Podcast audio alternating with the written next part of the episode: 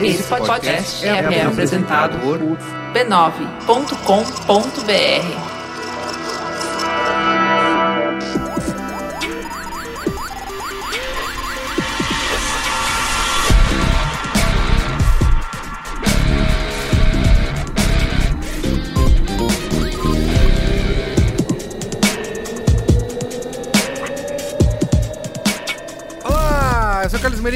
esse é o Braincast número 233. Estou aqui com ela de volta. Como eu chamo sempre a musa do Braincast, as pessoas te pedem, Ana. Eu não tenho. Tô de volta, dessa fazer- vez com mais frequência. Muito bem. A gente comentou sobre ela no último Braincast, as pessoas falaram: é isso aí, eu quero a Ana mesmo, chama ela e tal, né? É verdade. Fomos cobrados. Cobrados. E também a Luísa Suda. E aí, Luísa Suda? Olá. Muito bem. Estamos aqui reunidos nós três para falarmos de Netflix. É uma ONG ou não? Séries, cancelamentos. Com Cê- mimimi nas redes sociais. Sense8 cancelada, né? É isso aí. Vai mudar a Netflix vai matar o cinema ou não? Ponto de interrogação. Vai mudar nossas vidas? Ou não? Ou não? Vamos descobrir. Netflix Vamos pode descobrir. usar o X no nome? Isso. Pode pagar desconstruído usando um X no, fim do seu nome ou não? Vamos ver. Vamos discutir isso, né? Comentar nos comentários? Nossa, rápido assim, que bonito, hein? Bonito, né? Então vamos. Vamos lá. Comentando os comentários.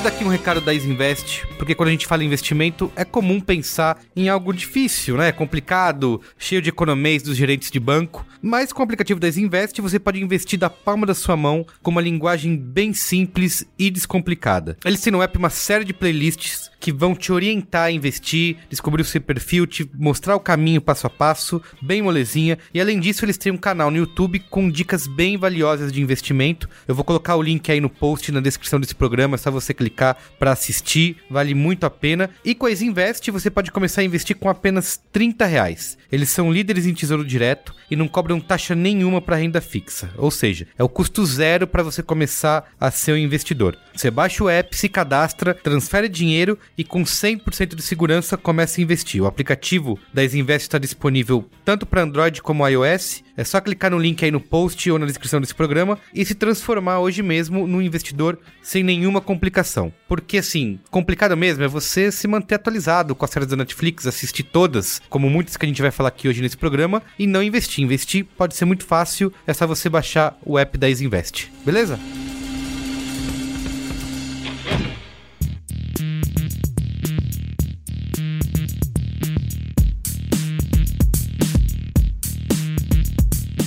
Comentar nos comentários. Mas antes, Luísa Suda. Antes. Como sempre, temos que agradecer os nossos patronos, né? Quem colabora lá em doletas no nosso patreon.com.br braincast Ou em golpes. ou em golpes No Obrigado, Apoia-se. patronos. no apoia.se barra braincast. Nos ajuda, né? Pagar as contas, hospedagem, SoundCloud É verdade. e tudo mais, né? Pacote Adobe, Google... Garra- As garrafas d'água. Garrafas d'água, Heinekenzinha, né? Também, paga, a galera pode ajudar a pagar. É, porque, como dizem, né? Sem a cachaça, ninguém segura esse rojão.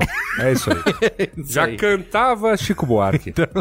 Você você pode aí. É legal que eu lembrei agora de um falha de cobertura que o cara fala lá que o, o craque Daniel fala. A cerimônia de final das Olimpíadas Rio 2016, tivemos aí canções que exaltaram, né, as coisas brasileiras como o alcoolismo, a mendicância, né? Porque aí me dá um dinheiro aí, vou beber até cair, sabe? Foi uma festa bonita, né? Uma festa bonita. Foi- É isso aí. Então é isso, né? Entra aí nos nossos nesses sites, no apoia-se no Patreon e colabore, né? Pra manter o Braincast aí. Entrar na Breakesteria Gourmet. Isso. Temos que divulgar também a nossa família B9 de podcasts com Ah, amplo gloriosa. cardápio, né, de programas para todos os gostos, para toda a sua família, da Exatamente. nossa família para a sua família. Nossa, que bonito. Alguns a gente não recomenda que você ouça com a sua família, mas Depende É da verdade. família também. depende da família, verdade. Com a Boa. família mais, né? Moderninha. Pra Isso. Pode para Frentex. Pra. Frentex. Bonito. bonito. Entra em b9.com.br barra podcasts, né? Isso. Temos muitos programas. Muitos programas. Você pode ver, você- além de ouvir o Luiz Assuda, você pode ver o Luiz Assuda no youtube.com.br mupoca. É verdade, Né? olha só. Primeira temporada aí do Coisas Quase, da Rua. quase no fim, hein? A gente tá chegando já aí, vamos ter a primeira temporada prometida, são 10 programas. Olha, Então já tem. Quando este Braincast for ao ar, teremos Netflix- oito. Netflix cancelou, né? Segunda temporada. Não, não, não. tá em negociação ainda, Ah, né? É. Não, não. É, é assim, daqui a pouco as pessoas vão entender como é que vai ser feita essa segunda temporada. Mas a gente tá prometendo, além da primeira temporada, um bonuzinho. Olha, bonuzinho. Bonuzinho. Bonuzinho que é, uma, é o que a gente tá chamando por enquanto de temporada 1,5, que tem a ver lá com algumas coisas que eu vi no Japão e fazer ah, esse. isso aí. esse Di- link- Director's Cut. É, é, vou fazer um link com algumas coisas que dão pra ser consumidas em São Paulo. Ah. Então, vai ter esse um e-mail e depois a gente vai conversar com o público, né, sobre a segunda temporada. Muito bem. Além disso, temos também os nossos bots. Aqui é Glorioso. né? Os- Ah, também os adoro bots eles. que mais crescem no Brasil, além da família. Ali- Aliás, eu vou eu tenho que falar sobre o- um dos bots, que é o bot da família de podcasts. O B9 Podcasts. Isso. m.me barra B9 Podcasts. Avisando de lançamento de podcast no sábado à noite, cara. É lógico. Eu fiquei assim, Sempre. uau! Nossa, eu, eu me senti no maior fracasso por não ter balada no sábado à noite, sabe?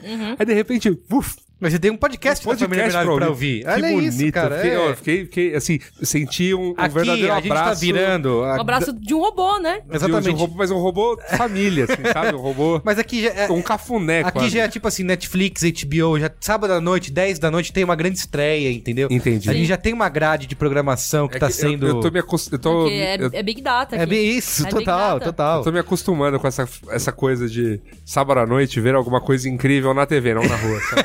Entendi. Então é isso, né? Conversa aí com o nosso robozinho, no nosso bot dos podcasts, que toda Maravilha. vez que entrar um podcast novo, ele pinga lá e te avisa, Muito bom. né? Legal. Temos também o app do Qual é Boa. Quem quiser, nosso ouvinte, Rafael Cerqueira, que é o criador, procura aí na App Store ou na Play Store. Qual é a Boa? Um app legal pra você navegar. aí. Bom E que o- tem o link direto, tem então... um link direto. Hoje, Ninguém hoje pode reclamar que a gente não bota mais link. Hoje, hoje a gente vai ficar aqui meia hora enrolando. no Qual é a boa? Você entra lá no app, pum, Tá tudo lá. três links bonitos lá. Resolvido. Tá bom. Último programa, Luiz e Assuda, foi, né, um momento muito agradável, muito feliz, né? Estivemos lá em Campinas, Ah, que delícia. na Unicamp, no Muito bom. Unimídia 2017. Muito agradável, molecada super do bem. Muito Recebemos bacana. muito carinho, Luiz Assuda deu autógrafo, né? Uau! verdade, é verdade. Exatamente. Eu não fui o único, não. Eles estão aí só Você falando. desenvolveu um autógrafo especial ou você só usa sua assinatura, tipo, aqui você usa em documentos legais? Eu, não, eu, eu não uso. Uma curiosidade que eu tenho pra quem já deu Então, autógrafo. Eu não, eu não uso minha assinatura de documentos legais completa, mas eu uso o Yasuda Uma dela. variante. É, É, tem que ser... Eu só tô assinando, eu só tô assinando assinei só Yasuda, então E eu tem uso. uma coisinha assim, tipo uma carinha, um Não, coraçãozinho. não, não. Eu, eu, eu fiz dedicatória, porque no caso o cara me ofereceu o livro, o livro do Mupoca, Aham. para eu assinar pra ele. A primeira versão impressa, nunca Sim. ninguém tinha impresso. ninguém tinha impresso o livro. do A Mupoca. única- E essa o pessoa se exemplar. deu ao trabalho e ao custo É. de imprimir. Patrão, né, cara? Patrão é patrão, velho. Os Lógico. caras são, os caras são lindos. Tiramos muitas fotos também, né? Foi muito legal. Mas, Muito legal. assim, evento, como a gente fala, esse tipo de evento pra dar aquele Top, up. né? Top, né? Não, não Topzera. top não. Não é evento top não. É um evento pra dar um up de energia aí. Isso, é verdade. Pra, pra saber. Saber que a gente tá indo no caminho certo, assim, é legal. Muito bem. Eu gostei bastante. Nós falamos sobre o profissional de comunicação do futuro. Falamos da, da pesquisa que um Da dia pes- vai ao ar. Vai, vai ao ar. estar em produção no Opa. nosso Instituto de Design, né? Lindo. né? E você pode ouvir esse programa. Vai, entra aí no braincast.b9.com.br. É, é o programa passado. Tá lá, só ouvir o programa passado que você vai acompanhar aí. Foi muito legal o encontro com os estudantes. Muito bacana. Primeiro comentário do Akainan Luiz de Azevedo diz o seguinte: Olá, Braincasters, sou o Luiz. Acompanho o podcast desde 2009, mas este é meu primeiro e-mail. É, na verdade, uma missiva motivada pela revolta, pelo despeito. Depois de explanar longamente sobre como os profissionais do futuro serão aqueles capazes de ensinar máquinas, lidar com as idiosincrasias das pessoas e tal, o Cris Dias me vira com a cara lavada, afirmando que o único profissional que trabalha igual há 100 anos é o professor. Como ousa? Ponto de interrogação. Ele botou entre aspas zoeira. Que bonito. Como professor, ainda pior, professor de história, posso afirmar que a didática era muito diferente em tempos de castigo corporal, humilhação e chapéu de burro. Com- Ah, sim, completamente. É, sim, É outra- sim. realmente outra didática. Muitas das coisas ditas para os jovens alunos de midiologia servem também para professores. Não basta mais a lousa e o giz. É preciso dominar ferramentas de administração escolar, acessar diferentes linguagens, É ser capaz de criar materiais. Aliás, se a ideia é que o profissional do futuro ensine as máquinas, posso garantir que eles vão precisar ler um pouquinho dos textos sobre aprendizagem, avaliação e didática escritos por nós, professores. A educação escolar hoje é bem diferente da experiência que os participantes do podcast tiveram, merecendo até mesmo um mupoca a treta da educação. Poxa, ó- olha que bacana. Ficou aí o, o- a dica, hein? Pô, cara, é, é um assunto, é um assunto. Eu acho que, né, o Mupoca ainda faz esse, esse breve contato com a academia, né? Diz a lenda que será intensificado, mas Ah, é? a gente ainda não sabe exatamente como e quando. Entendi. De trazer, né, pessoal também do ensino básico, mas trazer pessoal da academia pra gente falar sobre isso, né? Muita gente defende fim de escola, endireitamento dos professores na escola, pra que a necessidade de academia e a educação nisso tudo sofre, né? Então, talvez seja um bom debate realmente pra começar. Quem sabe, hein? E tá aí uma sugestão de pauta interessante. A treta da educação. Já falou da treta da mobilidade, né? Agora, treta da educação seria uma boa. Especial em três programas, né? Quem sabe? Também dividindo. Aí, isso aí. Pô, mas aqueles se eu não dividisse, cara. aqu- Aqueles programas foram o meu Senhor dos Anéis, cara. né? Senhor dos Anéis. É legal que uma coisa que a Kainan falou aqui que eu percebi, eu percebo isso direto, aliás, mas é que como tem muitas pessoas que dominam, têm muito conhecimento, dominam uma área, mas na hora de ensinar elas são zero à esquerda, assim. Eu tive uma experiência dessa num curso recente que eu fiz, é de uma pessoa que manjava muito tecnicamente, mas pra ensinar é um desastre. Tipo, caraca, não, não tem como essa pessoa tá ensinando, porque não tem didática, né? Não tem, não É, consegue ensinar não é só saber fazer, ensinar é isso, conseguir isso, é. transmitir, né? E essa é uma função extremamente importante, né? Não é... Exatamente, acho legal como ele fala que, que profissionais aí que vão ter que ensinar as máquinas, né? Vão, tem, vão precisar, talvez, ter também essa bagagem aí de aprendizagem, de didática, né? De saber fazer isso, Sim. Né? Eu acho uma sacanagem aquela frase, é... Quem sabe faz, quem não sabe ensina. É. Ah, é verdade. absurdo, Essa frase é canalha. velho, É verdade, tem isso Essa, essa frase é muito canalha. Se o É cara muito tá no se o cara tá dando aula é porque ele é um fracassado, É um né? puta absurdo. Essa frase é muito canalha. muito... No mercado de publicidade existe muito isso. Se, o- se Tem, o cara é tem. professor de publicidade, ele é um cara que não, não deu não certo. deu certo no né? mercado. Quanto que, É, tipo... no jornalismo tem essa... Tem essa isso também? também é. Então, e, e esse é o grande lance, né? A gente que já passou por agência sabe que, tipo, o mercado de agência é um lugar insalubre pra você ficar durante um tempo muito limitado da sua vida. Sim. Então, assim, isso não faz de ninguém. Sair de agência não faz de ninguém um fracasso. Na É. verdade, é, é o caminho mais natural pra maioria dos profissionais da área. Exatamente. É, é muito preocupante, realmente. As pessoas dizem que valorizam a educação e é sempre muito engraçado porque temos que investir na educação É, dos mas, jovens e é. tal. E, ninguém, e, e efetivamente ninguém valoriza. Tá aí uma grande treta pra.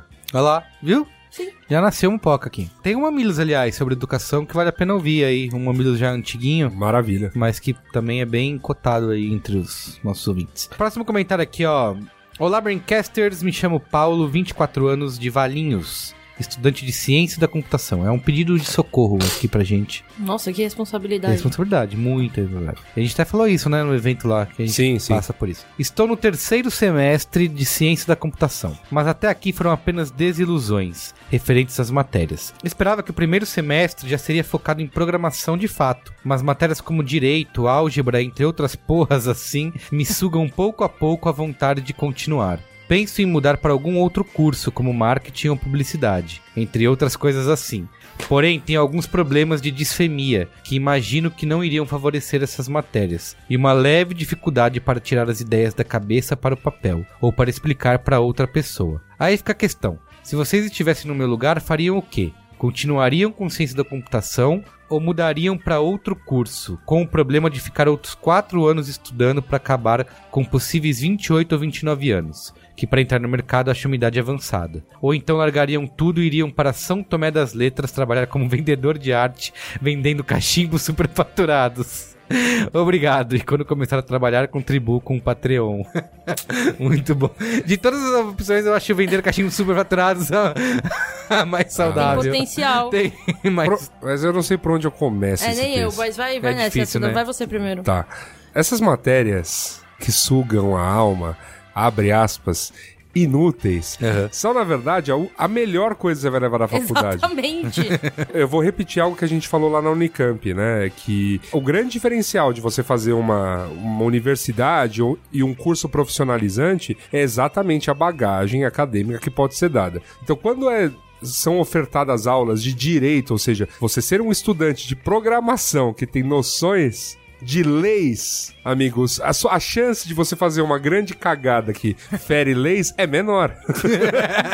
É, mas assim, isso é uma das coisas, mas assim, é pensar no todo, assim, É, é, te, dar- é te dar ferramentas, porque assim, te ensinar uma linguagem pra programar, você quer aprender, sei lá, as linguagens que estão hoje na moda, aí, Python, tem, mas assim, tem um trilhão. Ruby on Rails. Ruby on Rails. Rails. É muito Não, legal Rails. PHP, é, que mais? Enfim, tem várias, tem, paradas aí. tem várias paradas aí, você pode aprender qualquer uma delas. Tem tutoriais na internet só pra aprender o, né, as linhas de programação, o que cada coisa faz, como as coisas fazem. Tipo, entender a lógica de condicionais de técnico, programação é né? técnico, é, muito técnico. é muito rápido. O lance todo é isso aí, essa parte é simples decoreba.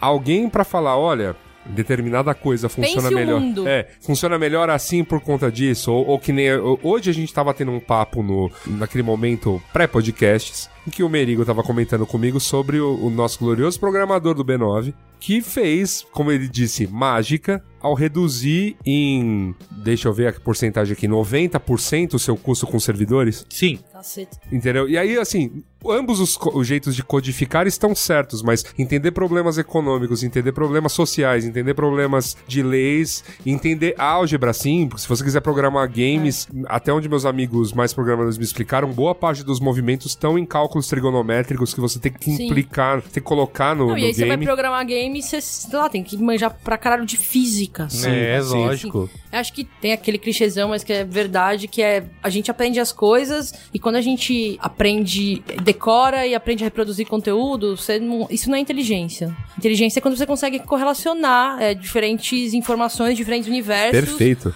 Essas matérias, aspas, inúteis, são as únicas coisas que vão permitir. as- Eu tenho a impressão, eu espero que você chegue ao fim do curso e Ge- perceba... Geralmente a ficha demora pra cair E mesmo. perceba que O- você o gostaria aluno- de ter tido mais É. tempo dessas matérias. Quando eu terminei a minha faculdade, terminei o jornalismo, todos os cursos de jornalismo super se vendem porque tem, ai, tem aulas práticas. Nossa, e- esses cursos são inúteis. Lixo. Essa, essa parte é inútil. Eu fico pensando em quantas redações publicitárias eu fiz, assim. É. E, tipo, cara, teve um, um deles foi sensacional, porque ele realmente nos fez ler pra caramba, assim. Ele falou, ó. Exatamente. Antes, antes de eu qualquer títulozinho do- merda, é. vocês vão ter que ler bastante. Quando e eu cheguei assim, no fim do curso, eu falei, cara, todas essas esses horários de aula prática, se eu tivesse tido mais aula de história, Lógico, é, de sim. geopolítica, de filosofia, de pensamento contemporâneo, eu tava. Era o que eu precisava. Tipo, depois como profissional, eu sentia falta disso. Sim. Tem outra coisa que é. Eu não ouvi ainda o- a edição anterior dessa Vocês Foram no Unicamp. Fiquei mega interessada, porque faz umas duas semanas eu fui na Unesp de Bauru dar uma,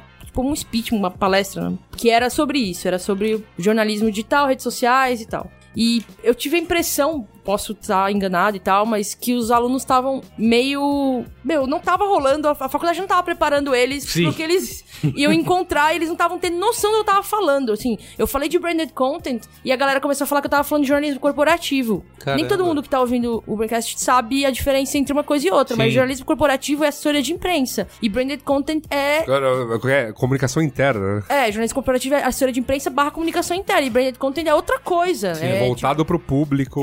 tipo, Exatamente, é, voltado para público. E assim, é. esse é, tipo, é um erro de conceito super básico que eu percebi que a galera tinha ali. E cada vez mais no mercado tentando contratar gente, eu percebo que o, a- os cargos que pagam melhor e que as pessoas não acham perfil. São cargos de que as pessoas têm conhecimentos é, bem híbridos, assim. Então é o comunicador que manja muito de interface de usuário. Sim. É o jornalista que é- também sabe programar. É o programador que manja de direito, porque vai trabalhar no, num site de jurídico e, sei lá, ele precisa ter essa competência. Então, na real, não sei se a- o caminho é deixar ir pra publicidade ou pro Cara, marketing, é- velho. É, ou, ou assim, se você quiser fazer, se você quiser fazer o teste pra ver se de repente sua cabeça funciona mais humanas do que exatas, em vez de você ir lá e fazer o o que é o Redação Publicitária 1. Aproveita a faculdade, se a sua faculdade permitir, e aí eu falo que, novamente, isso não é, isso não é uma coisa para denegrir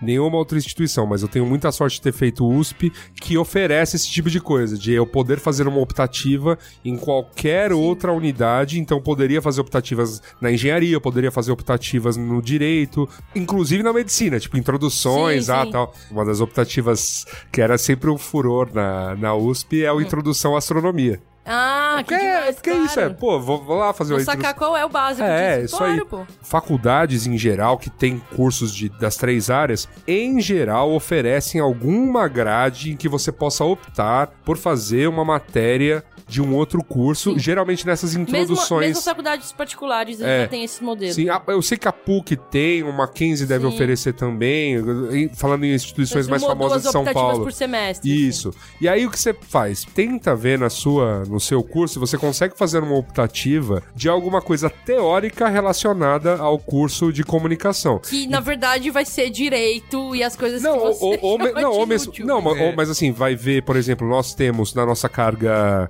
obrigatória como comunicadores sociais, a gente tem uma boa carga de sociologia, Sim. uma boa carga de realidade social e política brasileira, uma boa carga de filosofia, tem História, cargas economia. de histórias, economia e principalmente linguagem, mas a parte teórica da linguagem. Os primeiros semestres de linguagem são sempre pesados. Você fica realmente chocado em entender por que você tá aprendendo tudo aquilo antes de sair escrevendo seus títulos e slogans.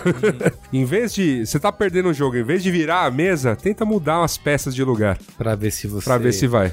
É que assim, cara, que a minha primeira reação, e eu acho que é, é raro da minha parte fazer isso, fala, meu, não faça jamais publicidade. Publicidade. É. Não, eu, eu não vou, eu não tô descartando que o cara possa fazer. Eu acho que se você o- pode se continuar encontrar. trabalhando, você pode trabalhar com isso É. fazendo outras coisas. eu já falei é, isso. Tem uma coisa, eu super concordo, muita gente na área fala, ah, não faz publicidade, faz outra coisa e vai trabalhar com publicidade. É tipo, essa mentalidade, eu super entendo ela, eu concordo com ela. O problema é você entrar no mercado de publicidade sem ter feito publicidade. Isso, isso. Né? É easier said than done. Tipo, a gente hoje, onde a gente tá, a gente fala, puta, gostaria de ter feito ciências sociais, puta, e- Mas, é difícil entrar. Mas aí eu ia Ah. estar aqui como pra poder falar isso? Isso, Então, exato. é, Eu acho que assim, tudo bem. Saiba que assim, é um- como área, é uma, é uma dificuldade incrível. E essa base teórica é o que permite a gente a poder fazer outras coisas também, a pensar diferente o mercado, a ser crítico e etc. Mas precisa dessa base teórica.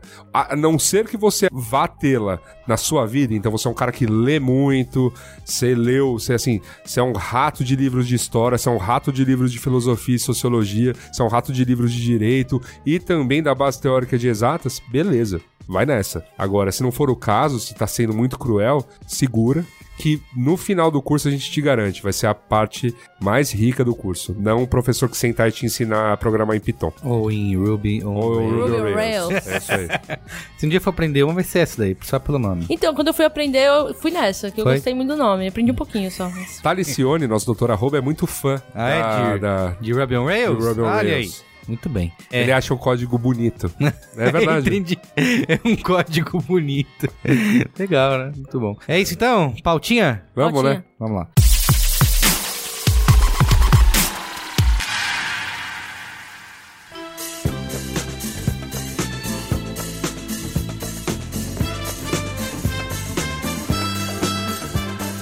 Por que séries são canceladas? Né? A gente tivemos aí a surpresa das pessoas que foram pegas de surpresa, né?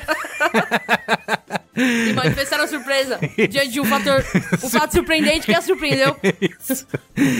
Uma surpresa. Porque Sense8, que era uma das séries aí mais faladas e queridinhas, Queridinhas. e comemoradas e tal, foi cancelada pela Netflix, né? Depois de duas temporadas. Depois de duas temporadas. Nós, séries canceladas não é nenhuma surpresa nessa indústria, né? O Guga Mafra, que faz tempo que não participa aqui, é- mas ele é um cara experiente nesse tipo de coisa, de séries canceladas, né? De só falar de séries canceladas. É ele dizer que assiste uma série? Cancelada. Cancelado. E assim, no mercado tradicional, nas emissoras de TV, principalmente as emissoras de TV aberta americanas, não deu audiência, pá, corta. Corta. Não tem nem. Às vezes corta no meio da temporada. Se foi, É, se né, foi um mas fracasso redundante, Isso. é corta com o episódio pra ser, pra ir Isso, ao ar ainda. exatamente. Já rolou isso já. Ah, tipo, opa. passou três, quatro episódios, não deu em Sim. nada, corta essa merda aí, porque o, o horário é valioso, né, pra Sim, eles sim. de exibição, então bota outra coisa lá. Mas as pessoas não estavam acostumadas, né, nessa nova era disruptiva. de, Do, do nicho, da série. do nicho, do Da streaming, cauda longa. da isso. Porque a Netflix não tem esse problema aí de horário. Horário né? valioso, é. Exatamente, ela bota. Basta, basta ter os fãs. É só das- mais uma pastinha lá no servidor, entendeu? Eles criam a pastinha lá, Sense8, temporada 2, e, E joga os arquivos lá, e é Tá- isso tá- que, vai, tá que vai ocupar, né? E no caso ocupa, mas, né, o download não foi muito.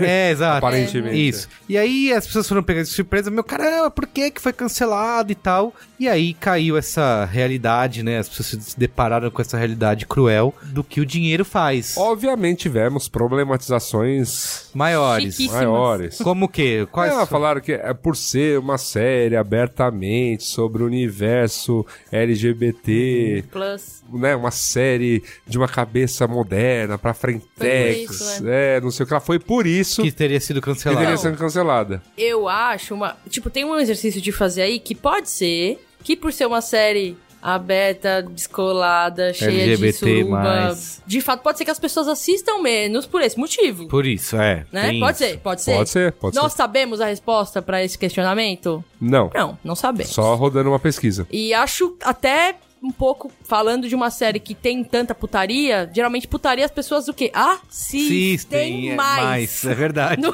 E não menos. E não menos. Então, a gente tem aí uma coisa... Um tá dilema. pouco- tá indo, né, não sei, não tá dando certo esse raciocínio. De toda forma, o motivo pelo qual as pessoas assistem mais ou menos, a gente só pode especular. O que a gente pode deduzir é que se a série foi cancelada, é porque as pessoas não assistiam tanto. Isso. Uma, um- Sim. uma das Né? grandes diferenças da Netflix, das outras emissoras, é que a Netflix não libera números. Sim. A gente não tem os números de comparação pra saber se a série realmente tinha baixa audiência e por isso ela foi cancelada. É, nem, adianta, nem adiantaria liberar número dessa série, né? Teria que liberar De número tudo, de sabe? tudo Porque uma coisa Pra que- fazer uma base de comparação. Uma coisa que rola muito com os veículos da indústria, eles já preveem as séries que vão ser canceladas. Todo início de ano ou meio de ano, tais e tais séries vão, pode marcar aí Vão que rodar, elas vão é. rodar, É. porque eles fazem isso aí, comparam audiência com repercussão, com custo e, meu, essa vai rodar. Com a Netflix a gente não tem esse número, então... É, mas, mas eu é, acho acho que dá margem pra esse tipo de interpretação, entendeu? Mas assim, mas falando especificamente de Sense8, dava pra prever, né? Eu acho que dava também pra prever. Dava pra Cá prever. entre nós. que não tinha Cá entre nós. mas Não. a repercussão... Não, mas o custo. Ah, com custo. Eu acho que, Custo assim, alto. pensa nas melhores séries da Netflix, acho que Sense8 bate todas Bate. em custo. É, verdade. Com, com sobras. Isso. Isso é uma coisa com que... honras. Uma temporada filmada em 13 países, foi isso? Que foi Isso, né? exatamente. 13 ou 17 países. Exatamente. Caríssima. A primeira temporada chama atenção, cara, os caras estão viajando o mundo inteiro. Os pra- caras fizeram aqui no. aqui, Eu tava relembrando, com fãs da série, a estrutura montada aqui em São Paulo. Sim. Que teve a- o lance deles irem pra parada. Ah, é verdade. que teve um caminhão lá e eles beberam pra caramba, a atriz tomou tombo chapada de, de caipirinha e tal, beleza. e teve uma outra parada que eles, que, eles, que eles gravaram aí em ambiente mais controlado, que, Que fizeram uma, fake, uma é. fake parada ali na região, acho que da Faria Lima ou de Santo Da Amaro. Faria Lima, uma amiga minha que, é- que trabalha com fotografia participou da equipe. Ah, aí, é? tipo, aí, fizeram aí lá- é, fizeram lá uma parada ambiente controlado pra poder gravar as parada. falas, pra poder Ah, gravar. entendi. Ela, tipo, ela postou umas fotos, tipo, no sábado. Eu fiquei meio confuso, falei, pô, mas a parada é amanhã, como é que vai fazer uma parada? Ela tava gravando o bagulho. Ah, Eles entendi. fizeram, Fizeram, tipo, um agora, desse. pensa no tamanho da estrutura. A gente conhece bem a cidade de São Paulo. Pra você, primeiro, colocar teus atores no meio de uma galera de milhões de pessoas, né? Que é o que dá a parada aqui em São Paulo. E recriar, no meio da Faria Lima, um estúdio com uma porrada de gente pra fazer... Pra fazer uma fazer, cena pra de fazer quantos umas... minutos foi na é, série? Pouquinhos minutos. Eu não- Pra fazer uma... É Você isso. assistiu a segunda temporada? Assisti alguns Alguns- capítulos, é. Então você foi responsável aí por ser cancelado. Viram lá, pô. Na verdade, assim, Ana não eu diria que terminou? eu sou muito responsável, porque eu assisti, tipo, quatro da primeira e os dois da segunda. Ah, Eu, entendi. pra mim, assim, você falou muito de surpresa. Pra você surpresa não foi não surpresa. foi o que eu Não, senti. por que, que eu digo que se surpresa? Assim, eu, eu assisti a primeira temporada, eu gostei. Gostei bastante dela. Ela tem um monte de questões ali. Tem, a premissa é boa. É, que exageradas, mas você aprende a gostar dos personagens e você continua viajando naquilo ali. O que me surpreendeu é porque a repercussão da série foi muito grande. Mas na Quan- bolha, né? Numa Na bolha. bolha, e, né? e aí, aí, Verdade. aí a gente tem que colocar aqui o texto do rapaz. Não falemos. É, o Cardoso. é aquele. Ele... Não fala. É Não, tipo deixa Voldemort. Cardoso. Não, imagina. Fala três vezes na frente do espelho e ele aparece. Não, ele, ele escreveu lá no, no, no blog dele um texto em que ele, ele, pega, ele faz uma base de comparação. Ele pega Sense8 e começa a comparar por buscas no Google por trocentas outras séries ah, entendi. no Google Trends. E ele faz E isso. que é muito. Sense8 é muito fácil de comparar, né? É, e ele faz isso com o mundo e alguns exercícios faz também com o Brasil. Então, assim, a gente tem, por exemplo, comparado com séries que não foram grandes estouros mundo afora, Sense8 foi muito pouco procurada no, no, no Google. Entendi. Informações a respeito. E olha que, como a gente, tem, a gente sabe, né? Sense8 criou todo um universo pra ser explorado aí, Aham, né? isso. Essa coisa, né, do- do- da conexão, sense, o, como que é? O- Os clusters aí É isso. tudo mais. Então, assim, tem todo um universo pra. Gerar uma curiosidade. Pra gerar curiosidade. Agora- E, o debate. né? Isso. Tamo de olho em você que reclama que a série foi cancelada, mas rouba a senha do amigo pra assistir. Tem Tô essa dizendo também. Ah, ou baixava no torrent. Isso aí foi uma, o CEO da Netflix lá, o Reed Hastings, ele falou para as pessoas esperarem mais cancelamentos, né? Porque a Netflix até hoje é uma empresa que ela arriscou bastante, botou muitas produções no ar e que eles estão realmente fazendo isso, e eles vão arriscar mais e em consequência isso vai gerar mais cancelamentos. Ah, com certeza. O- a- Aqui uma das discussões é que as pessoas imaginavam que a Netflix seria diferente de pelo menos finalizar histórias. Ter, uma, ter uma, um final. Isso, como ela fez, por exemplo, com Marco Polo, que Uhum. foi cancelado, com aquela Bloodline, que Tem um fim. eles já anunciavam que não vai ter mais, mas eles finalizavam a série. E com Sense8 foi assim abrupto, sabe? Bom, eu, eu, sei lá, eu, eu, eu tenho, uma, tenho uma série cancelada que eu adoro. Que depois foi descancelada pelo Netflix. Isso, a Netflix era isso, é conhecida por descancelar Isso, séries. isso. E tá essa discussão. Quem é que vai descancelar? Imagina se a Amazon ou o Hulu pegam um Sense8 Descancela sem. Descancela pra descancelar. Exatamente. É, eu assisto uma série que foi cancelada pela Fox na época, né? Arrested Development, maravilhosa. E descancelada pela Netflix. Né? E descancelada pela Netflix. Mas os episódios. Mas eu quero me prender aos episódios finais de Arrested Development pela Fox. O último episódio é de um. De um. Ah, foda-se, precisa acabar a série. que, assim, eu pergunto realmente aos fãs de Sense8 se eles queriam essa, esse final, sabe? Sim. Pra e assim, fazer a empresa gastar não sei mais quantos milhões pra gravar em 17 países pra, pra ter dois, três episódios Acho tipo, pra tem, finalizar. tem dois exercícios no caso de Sense8 e de The Get Down, assim, que é outra Que ah, é série verdade, que, que gerou Outra Aham. cancelada, teve uma debate. temporada e a Get Down não foi a série mais. A mais cara virou a The Crown, né? Mas acho que até então a Get Down, acho que era a mais, Mais cara, cara? é da. Porque é do Baz Luhrmann e tudo Ah, mais. tá, tá. então foi considerada uma série caríssima. Caramba, mais também. caro que Sense8. Eu tô impressionado com os valores. É. Nossa, uau. É, mas enfim, tipo, tem duas coisas. Acho que, enfim, eu não trabalho na Netflix, não tenho nenhuma inside information, não sei se vocês têm, mas claro que a Netflix propor a fazer séries que falam, enfim, no caso de Get Down, que mostram o início do movimento hip hop, tipo, focam numa história que nunca ou foi contada de uma maneira muito incipiente, e no caso de Sense8, que são personagens, tipo, de LGBT+, que é uma população que geralmente não se vê na TV de jeito nenhum, é uma coisa que dá pras pessoas a o lance, tipo, ah, essa marca tá se posicionando de alguma forma. Aham. E, de fato, é um posicionamento. Era, era um posicionamento. É um sim, posicionamento. sim, sim. É, sim, sim. É, então, na verdade, talvez dê ilusão pras pessoas que a Netflix faz essas séries pra se posicionar e não pra ter audiência e sim. fazer conversão de assinatura. Exatamente, é isso uma coisa que o senhor falou, é o quanto isso aumenta os assinantes. E aí, no fim né? das contas, não é que eles não querem se posicionar, quer dizer que eles querem converter a assinatura, e aí, enquanto eles querem converter a assinatura, eles aproveitam pra se posicionar e ver se rola. Ó. E se não rolar, não significa que eles não estão mais se posicionando. Tem outras séries que Ô. também se posicionam em outras questões delicadas, tipo Orange is the New Black é um bom exemplo. Isso, é verdade. É, tipo, a galera tava comparando com, ah, 13 Reasons Why, continua firme e forte. Tipo, é uma comparação difícil de fazer, porque é a primeira temporada de 13 Reasons Why acabou de lançar. Foi é, um baita sucesso, foi né? um baita sucesso, mas também na bolha. A gente tem que ver como é que isso, sei lá, de é, se fato é, se é reproduziu, real, sim, né? sim. Se resultou em. Mas é uma série muito mais barata, né, de produzir Sem dúvida, que- é uma série mais barata. Eu queria, como diria o Robson, eu recebi aqui no ponto a informação que The Get Down é a segunda série mais cara da Netflix. A primeira temporada custou 120 milhões de dólares. Caraca, bicho. E a The Crown é a primeira mais cara, que a primeira temporada custou 130 milhões. E tem um lance estratégico que Mas, a ó, gente. Sense8 não deve estar muito longe disso aí. Não. Talvez. Vamos, vamos saber? Vamos Aham. perguntar aqui pro nosso... Pergun pergunta no Tem ponto. esse lance Pro Boninho. estratégico que a gente nunca vai saber também. Que é, ah, por que, que eles mantiveram The Crown? Não sei, The Crown já terminou? Não, vai continuar e Então vai é tipo, ter... ah, por que, que eles A não rainha acabou de anunciar que assistiu e...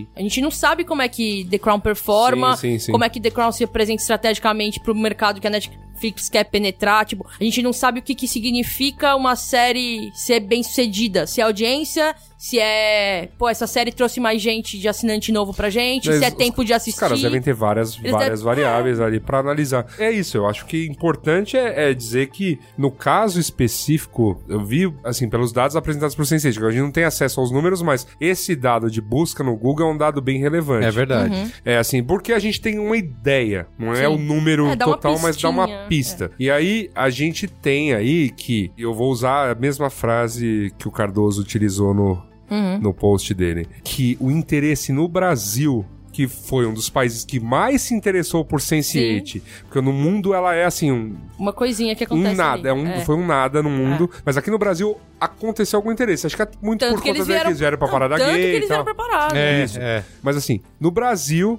que ocorreu esse maior interesse por Sense8, uma série que foi produzida assim, com um orçamento infinitamente menor, causou o mesmo interesse em volume. 3%. Uhum. E aí você fala, pô, peraí, vou lá, produzo uma série de sci-fi no Brasil, É, com um orçamento tipo, sei lá. Ridículo, Ridículo. E teve uma repercussão. e a repercussão é a mesma. E você fala, cara... O lance, acho que, tipo... Olha, pelo custo médio por episódio, a primeira temporada de Sense8 foram 12 episódios, né? Uhum. Dá 108 milhões de dólares a temporada inteira. Caramba. Temporada. Tá. Então fica em terceiro lugar Terceiro aí. lugar nessa de, lista. Uhum. De Get Down que Vamos, foi cancelada e vamos The comparar com tre- 3%, que foi, sei lá... 3 milhões, Acho né? que nem, sei Isso, lá, é, vai. 3 milhões a temporada inteira. É. A pista que a gente tem é, de fato, o Google Trends. Comparar. Interesse. A gente né? não pode assumir nada por é, a bolha, o que a bolha tá falando. A gente tem que É. sempre lembrar que, sei lá, o nosso círculo social não é retrato do que acontece no mundo.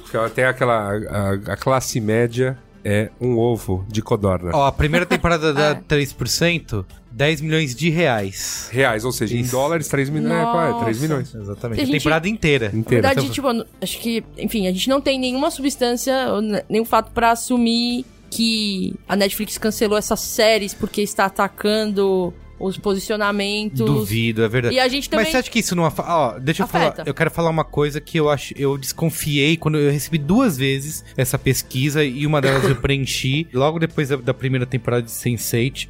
E tinham perguntas muito esquisitinhas, assim, que levam a, imagina, a desconfiar dessa questão aí. Era uma pesquisa da Netflix que não Se a gente cancelar Sense8, você vai gost- continuar gostando da gente? é, não era, não tinha isso, mas assim, eram, eram perguntas, eu não vou lembrar, obviamente, as perguntas, mas era uma pesquisa bem longa. Ela começava com perguntas mais genéricas sobre a Netflix, e depois o final, assim, sei lá, tinha 10, 15 perguntas só sobre Sense8. Tipo, de personagens, se você achou a série ousada, se você não achou, se você gostou mais da Netflix. A marca Netflix fica melhor por causa de Sense8 ou pior? Então, assim, eram, eram perguntas bem direcionadas Tá. a tentar entender o impacto que a série teve Na marca. na Na marca. Porque assim, é uma série que é. Você tem lá as irmãs Wachowski, você tem o cara de Lost, você tem, sei lá, uma, uma super produção na Netflix. Então você pega lá a tiazinha da Play sem saber, começa a assistir, logo no primeiro episódio tem a cinta caralha lá caindo no chão e tudo mais. E aí.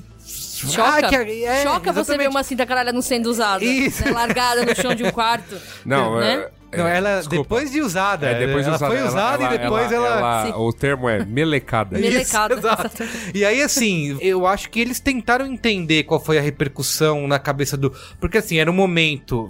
Quando foi a primeira temporada, dois anos atrás, Sim. o momento que a Netflix ainda estava começando no Brasil, em crescimento, tentando expandir a base de assinantes, e aí eles lançam uma série completamente ousada. Será que isso ajuda na, no- na marca, no nome da empresa, em Sim. conseguir mais assinantes? A conseguir a tiazinha da, que assiste Record? Porque a Netflix, na mesma época, botou a novela da Record lá, 10 Exatamente. Mandamentos. E pra mim, o único motivo da Netflix botar 10 Mandamentos lá é pra atrair gente que... Sim. A tiazinha, entendeu? E não o cara que é agente da bolha. Vamos ao número de filmes do Adam Sandler colocados nos É, últimos exato. tempos. Exatamente. É e qual aí. que é o, o- a porcentagem de usuários na intersecção entre 10 mandamentos e Sense8? Isso eu gostaria de ver. Exatamente, então. Esse eu é um- sou uma dessas usuárias. Você é uma das Eu já usuárias? dei play no, no 10 mandamentos. Então. Vocês já fizeram isso? Não. Cara, vocês têm que ver. Não. É sério. É tipo... Eu já vi, eu já vi, foda. É eu vi, engraçado. eu vi meio episódio na Record e É assim, engraçado. nunca mais. Não, é engraçado porque é uma produção que tem aquela estética gringa. Com- E aí, quando abre a boca e fala português, você fica meio. Eita! É, Tipo, é engraçado. Eu 200 vi- episódios, É, eu vi né? tipo 10 minutos do primeiro, assim, uma Então, parada assim. e assim, e então, isso que me. Obviamente, eu não tô dizendo que a Netflix cancelou por causa disso, mas também não dá pra ser ingênuo e achar que isso não era uma preocupação deles. Uhum. Eu acho que eles vão continuar fazendo e usando. Como você falou, Orange is the New Black é outro exemplo. Também tem Uma série bem coisa- ousada. Bem usada, é que é- ainda é bem menos, né? Porque Claro, Sense8 é claro. mais panfletária ainda, é, mas... é, é mais panfletária, mas assim, do ponto de vista de gráfico, é mais gráfico. É mais gráfico. É mais gráfico, tipo, ela, É mais vamos, gráfico. vamos, né, pôr as caras na mesa aqui. Isso. Tipo, é um, é um pouquinho de soft É, porn, ex- tudo bem, não exato. tô criticando, eu gosto, todos gostam, mas é, tem um lance de um apelo de soft porn ali, Isso. que tá tudo bem ter, Isso. é, mas o, o Orange the Black, mano, não, quase não tem isso. é Quase tipo- não tem, é verdade. tipo, não é, o apelo não é esse, Não, at não é, all, e não é. Sense8 é um pouco, sabe? Isso, sim. Então, e assim- Ninfomaníaca. É. Que, que, que o Netflix também colocou Tem, pra tá assistir. lá. Tipo, é legal isso. Eu acho que tem Mas o lance que- da ousadia de, tipo, ah, vamos fazer uma série que tem um pouco de soft porn, que o apelo é um pouco de putaria assim, a pessoa quer ver que é soft porn. exatamente. E aí- porque é isso, é o nicho do nicho, É, né? e aí vamos ver como isso performa. sei Mas lá. sabe qual é a questão? Ninfomaníaca tá lá. Só que não é um original da Netflix, Não, não é. eles não estão anunciando isso. Lars von A Net- é a série original da Netflix. Gastou uma grana. e gastaram uma puta grana pra dizer que é a nossa série original e cacete Não, com, e com, tal. com, né, diretores renomados, Sim. criadores de Hollywood. Né? É que sei lá, eu fiquei. meio- Matrix é do caralho. Mas Cloud Atlas Ah, não, não. É caído. Não é, não é, É- caído, não. é meio gente. caído, né? É. É, meio. Não Aí, é. vamos, vamos, vamos lá. Mede o caído. Aí você fica meio assim, eu vou Não encontrar. caiu, mas também não levanta. Fica ali. É, isso, tá eu vou bom. encontrar Matrix ou encontrar Cloud Atlas, entendeu? Entendi. E aparentemente encontraram Cloud Atlas. Isso, é, pô, mas é, pior que é. Não, e, a, e a premissa é muito A premissa parecida. é parecida. Parecidíssima, Exato. né? Foi o que me assustou mais. Ah, é tipo, verdade. A premissa é bem Premissa parecida. bem Sim, mas não, parecida. assim, e o que me assustou mais, assim, em termos de, putz, eu vou deixar Sense8 sempre pra depois, e esse depois nunca chegou, Plus a putaria. É, foi esse, putz, é um Cloud Atlas E com se a gente putaria. fizesse- Mas, cara, E se a gente fizesse... O por Cloud que- Atlas. Por que, que o Cloud Atlas não deu certo? Porque não tinha putaria. Vamos Pô, botar putaria. Mas aí que tá, cara, mas só, assim, pra aguentar um Cloud Atlas só pela putaria, tem o Xvideos, putaria, né? é. É. Você pode ir direto. Eu É. não sei em que medida o Xvideos tem toda a história. A serialização? A serialização. Você não precisa disso. É, outra coisa que também acho que pode ser levada em consideração aí, que talvez uma das grandes descobertas é. Até o Cris Dias botou isso lá no Facebook, que as pessoas descobriram que a Netflix não é uma ONG, né? Também tá no texto aí do seu amigo CC. É, que às vezes o problema não é só esse, ele vai Eu, além. só tô, eu tô linkando aqui, eu, eu, isso é porque eles realmente. Eu, eu parabenizo por ter se dado ao trabalho de ir no Google Trends Pesquisar. colocar os termos. Sim, sim. Falei do caralho. E a segunda coisa é que ele me avisou no episódio de Rick and Morty que eu não tinha visto. Entendi. Que foi esse primeiro da terceira Tá. temporada que eles lançaram como pegadinha aí no, Que em assim, abril. que geralmente não é só um, um fator, né? Tem um conjunto de fatores. Tem o custo, tem baixa audiência e tem um lance que problemas pessoais, entendeu? Problemas de teve um problema exemplo, da primeira pra segunda temporada, um dos atores foi trocado porque teve uma briga no set, Ah, é, até teve hoje Isso, é verdade. até hoje isso não foi contado direito, mas o cara foi trocado, entendeu? Então tu vai saber o que, que não É, aconteceu. a logística de renovar com. Quantos atores são É, entre os personagens principais? Oito, Muito, pelo né? menos, né? Então é, é complicado mesmo. Então tem isso. E, e, assim, seguindo por essa lógica aí, como o nosso amigo CEO falou, sei lá, sua série preferida pode estar na.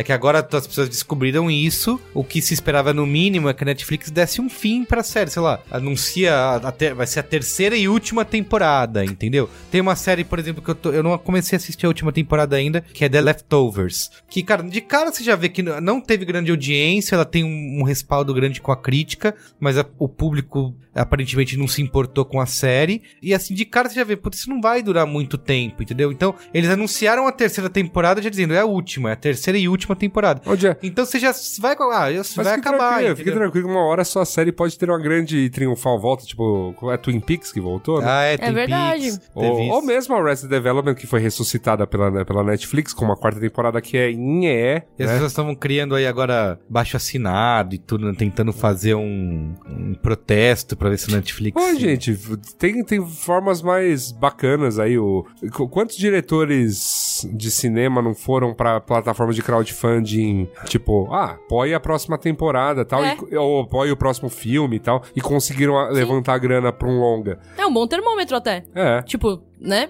De Pô, repente, se- se, o pô- público se organizar e falar, vem cá, a gente vai juntar 103 milhões de dólares pra vocês fazerem outra temporada. Agora, eu vou, agora eu Se vou eles conseguirem, ótimo, né? se as irmãs Wachowski tiverem a manha de falar, ó, vamos lá, vamos fazer uma. Vamos, fa- vamos, vamos bancar essa terceira. É, faz seis temporada episódios final, só, tal, faz- E bancada pelo público, eu vou lançar s- na, na internet, tipo num YouTube e tal, pra galera ver. Beleza, Faz va- aí. va- Faz aí. Eu acho que é, o mundo tá permitindo Tipo, uma é série de que- coisas aí. Não é que, tipo, a gente, sei lá, não ache triste que séries que vou. é- tratam de públicos que Claro, geralmente não claro, aparecem, claro. não são representados, sejam cancelados. Isso é uma bosta, de Não, fato. é, é, é. é uma bosta, beleza. é, é, é chato. É zoado. É chato. Beleza. Mas séries de outros assuntos banais, de assuntos Sim. menos importantes, que isso também são cancelados. Sim. Não é que o mundo tá ficando. De, sei lá, também são séries que têm apelo em representatividade, que, sei lá, parece que tá indo bem. Tipo, tem. Acabaram de lançar The Right People. É verdade. E me parece que The Right People teve uma repercussão legal. É, Vamos ter que esperar também. vamos aguardar. Não, e também é uma série muito mais barata de E ser eu- feita, né? E, assim, eu, eu não sei se vocês viram. Talvez seja, talvez Vi. seja uma. Mas eu acho The Right People, tipo, muito, muito melhor.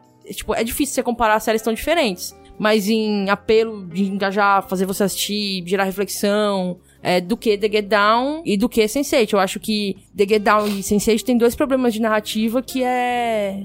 Get Down tem um- uma edição meio ousada. Vocês assistiram Get Não. Down? Não. Get Down acho que tem um lance de edição meio problemática, assim. Aí a culpa, aí a cortes, culpa é nossa, né? Que a gente assistiu, não assistiu The Get Down.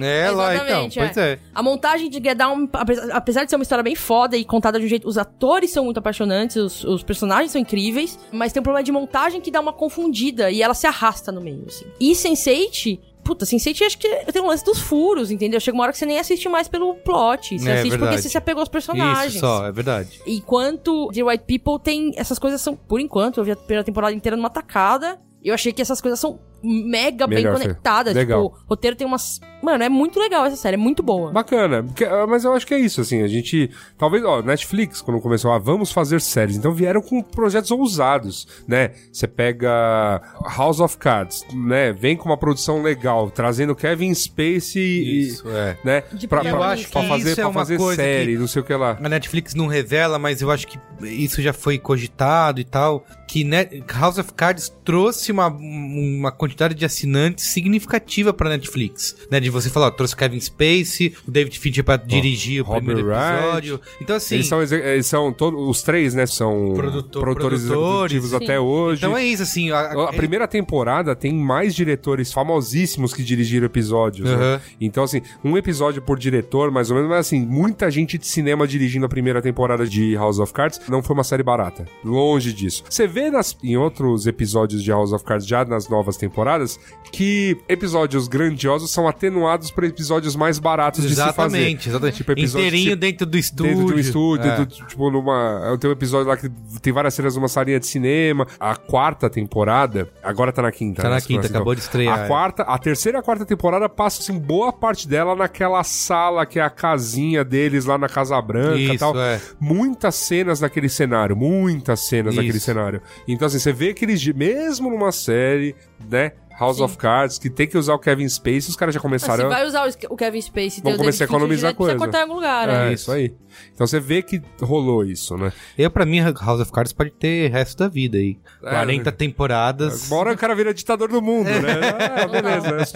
Senhor Supremo do Universo, né? Se continuar. Cara, e eu tenho uma questão, eu já levantei isso aqui em programas passados. Eu gostaria de aproveitar esse momento pra aprofundar Pois diga. isso. Que é, eu tenho tido pouca paciência pra séries, né? A Netflix extrai uma série todo dia, toda semana tem uma série nova. Eu não começo, a, não consigo começar a ver nenhuma. A não ser que o bagulho estoure, todo mundo fale. E eu já tentei isso também no ah, o Stranger Things, por exemplo. Eu assisti acho que cinco episódios e a- me arrastei pra conseguir ver, assim, não consegui. Achei legal, É, achei tem, várias, tem várias dessas séries bastante comentadas de Netflix que eu Sim. também não tive paciência não tive, pra começar. assim, eu tenho tido um grande problema de você começar a ver sem saber pra onde aquilo vai, se isso é vai muito ter um... comum essa hypificação de séries que. Eu acho que Sense8 aconteceu. Pelo menos pra minha bolha aconteceu isso. Tipo, Stranger Things aconteceu exatamente a mesma coisa. Eu gostei de Stranger Things, mas eu acho que A gente, não sei se a gente falou disso aqui. Eu gostei, mas, tipo, as pessoas trataram como se fosse, ah, então uma maravilha. Isso, foi exatamente. Eu vi Não isso. é, velho. Há, há muitos, há muito, muito, muitos anos, eu, Carlos Menino, Zanin, já foi membro deste glorioso podcast, estávamos, tipo, num dia bebericando, falando, conversando e tal. E eu, nessa época, assim, tinha menos paciência ainda pra séries.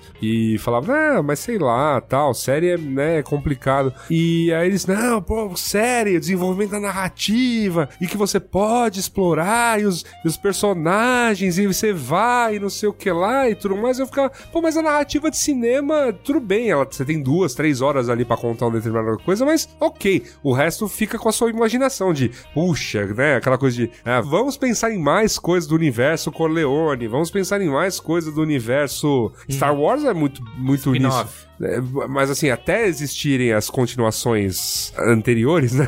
A parte 1, 2 e 3, que fez as primeiras virar 4, 5 e 6, pensa que assim, teve uma história contada e o resto foi o imaginário Sim. das pessoas viajando nisso. Agora a série não, a série ela, ela te oferece um, um olhar aprofundado sobre assim, um determinado universo. Então você vai poder explorar e tudo mais. Agora, porra, bicho, você quer se aprofundar em tudo que é história, cara? Não, é assim, complicado. eu acho que tem, É complicado. tem tem séries e séries aí nesse sentido. Eu acho que a série se beneficia disso, de poder ter essa história serializada aí bot- e poder contar uma coisa com mais profundidade, fazer você se relacionar com os personagens. Eles têm esse, sabe, uma hora por semana, ou agora com o binge watching lança tudo de uma vez, mas você tem ali aquela construção. A série se, pode se beneficiar muito disso. Eu acho que é diferente do cinema, tanto que você tem tantos caras profissionais de cinema indo pra TV, e antes TV era considerado uma, era uma arte menor, Sim, sim, entendeu? O cara ia pra TV pra morrer, sabe? Mas- foi mas pra tô- Record Mas eu tô pensando morreu, no, foi pra Record. Eu tô pensando no consumo, assim. A gente tem capacidade de se aprofundar. Mas as pessoas estão mais história. querendo isso do que outras coisas, sim, né? Sim. E aí eu- as pessoas, eu coloco uma vírgula, sim, gigantesca. Que pessoas? Porque uma coisa é que nem se o pessoal da Netflix abrir os dados aqui. é, os meus dados pessoais, por exemplo, vai descobrir que, assim, eu passo semanas sem abrir o Netflix. Uhum. Se- não tô falando dias, semanas. Do Tipo, eu já passei duas semanas assim. Você é um bom assinante. Sem, sem. Não é, consome banda e é, tá não pagando. tô pagando. Não, porque assim, eventualmente fala, putz, agora eu vou parar pra ver uma parada aqui, tipo, e aí vou assistir. Mas eu não quero ficar todo santo dia. Vendo. Sabe, aquela coisa de três, quatro temporadas. E uma coisa que eles vão ver muito é eu assistindo um monte de episódio repi- é, repetido de coisa só pra dormir. Te- eles, tem umas, eles, eles têm uns dados ali sobre o Netflix pra dormir, assim. Sim. Tem umas séries melhores pra dormir, umas séries piores. Tem Então, uma playlist pra eu tenho uma playlist pra dormir. Tipo, uns episódios que, tipo, ah, só vou estar ouvindo alguma coisinha e tal. Um episódio que eu não vou querer ficar atento vendo alguma coisa nova, porque eu já sei pra onde ele vai e durmo. Entendi. Tipo, agora, por exemplo, eu tô revendo Friends pra isso. Tá, Ah, é, tá. é ótimo, faz é ótimo. Então, É. mas assim, tem muita coisa estreando e eu sinto muito essa necessidade de, principalmente com a Netflix, é, de tentar botar de tudo quanto é assunto, tentar atingir todos os públicos. Parece que tem coisas mas que aí- não estão tendo um Então, controle de qualidade. Então, mas aí, mas aí eu acredito muito, muito nessa questão de nicho. Se os Sim. caras dão um tiro com uma Ah, determinada história, com uma, com uma produção pequena. Então, assim, sei lá, é, é o lance de. Eu, eu tenho aqui 100 milhões pra investir numa série. Eu posso dar um grande tiro em Sense8 e gastar os 100 milhões. Ou eu posso fazer 10, pelo 3%. menos 10 produções sul-americanas. Sim. E aí ver no que dá. Sim. E, uma- se uma delas virar mais, já valeu mais a pena que Sense8 Cara, mas inteira. assim, acho que isso é tudo uma contradição, porque se eles estão nessa de produzir pra todos os públicos e o nicho do nicho, então essa pressão pelos números não deveria ser tão grande, Mas entendeu? então, eu acho que na real deve ter uma avaliação que a gente não tem acesso, É. que é uma avaliação que leva em conta, pô, essa série a gente vai gastar mais. Não, mas, mas é isso, é que, eu, Merigo, uma coisa é eu fazer um monte de séries pra um monte de nichos gastando 3 milhões por temporada. Sim. Outra coisa é eu fazer uma série pra um nicho gastar 100 milhões nela. São coisas completamente diferentes. Um universo de Tem grana. que separar superproduções. Ah, é, dos- assim, se, se é uma superprodução, assim,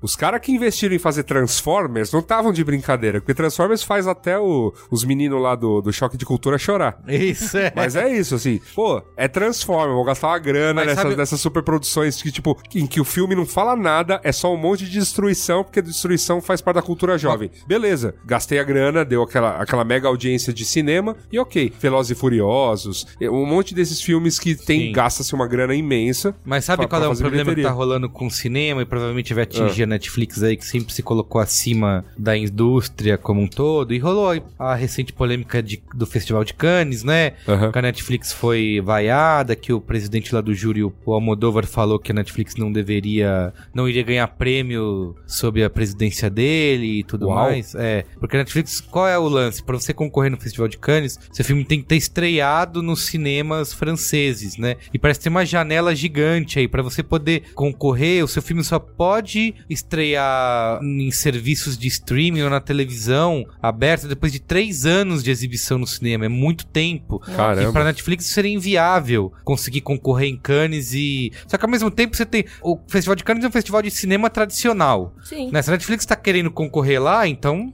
teoricamente, ela tem que se submeter às regras. Sim. Só que, por outro lado, também é interessante pro Festival de Cannes ter a Netflix, que é um- uma empresa hypada com. Não, a, e, e que tá com grana pra produzir. pra produzir. Então, assim, É, tem um lance aí que eles vão importante, ter é. que Tem encontrar. uma, tem uma balança. Exatamente, eles vão ter que encontrar esse meio do caminho. Mas o que eu queria dizer é, é que uma coisa que acho que vai acabar acontecendo, que isso acontece com o cinema, é que os filmes médios, eles estão desaparecendo. Porque ou você só faz filme de baixo orçamento, independente, nichado, e aí aposta em novos talentos, mas custa super baratinho e talvez tenha alguma coisa que surpreenda aí nesse meio, e muitos estúdios estão usando isso pra capturar novos diretores. Você pode pegar aí Star Wars, Rogue One, é, tantos outros filmes, agora o novo King Kong, né, a Ilha da Caveira, o próprio diretor de Guardiões da Galáxia, todos eles foram tirados de filmes independentes. Chegou lá a Disney, a Warner, outros grandes estúdios, o cara fez um filme ou dois filmes pequenos ali, mas que mostraram potencial. Eles trazem esse cara pra produzir o blockbuster porque viram que ele tem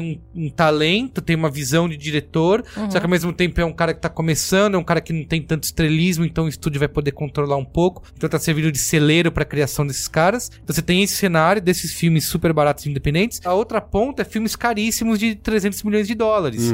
E aí a- esse meio vai desaparecer. Né? Porque não- Vai, vai ser mais pressionado. é, é- é assim, no cinema como um todo, é, não tô dizendo que tá desaparecendo, mas tá diminuindo, porque esse filme médio aí, que não tem. É um risco que não vale a pena correr. Exato, é um filme. Pra, Exatamente. tipo, pra indústria não vale a pena existe correr, porque é. assim, se você gasta uma grana nesses filmes medianos, Você tá me falando que a indústria de comédia romântica tá acabando. Sim. pra cinema, isso vai, vai pra, direto pra TV, vai direto pra DVD, vai pra TV a cabo, vai pra Não, Netflix. exi- mas existe uma Porque indústria. a Netflix É. tá produzindo. A Netflix tá nesse esquema do filme mediano, tá? Tá. Ou do filme independente. Porque a Netflix até hoje não investiu numa superprodução de filme. Não. Eles estão, sei lá, toda semana estreia um filme novo da Netflix. Mas são todos nessa categoria. Eles investem mais nas estrelas. No caso aí, o último aí, que é o War Machine, que é o Brad Pitt. Tá todo E- mundo xingando Xingando, tá, tão odiando. Que é isso, o filme é um, é um custo barato de produção, mas ele tem o Brad Pitt lá, então eles estão investindo nisso. Eles não estão produzindo Transformers, ou estão produzindo Mulher Maravilha, ou Vingadores, entendeu? Eles não estão. Eles ainda não estão nesse caminho, eles estão no caminho mediano. Mas se for se continuar nesse esquema aí da Netflix, for, se crescer esse aumento por essa pressão por grana,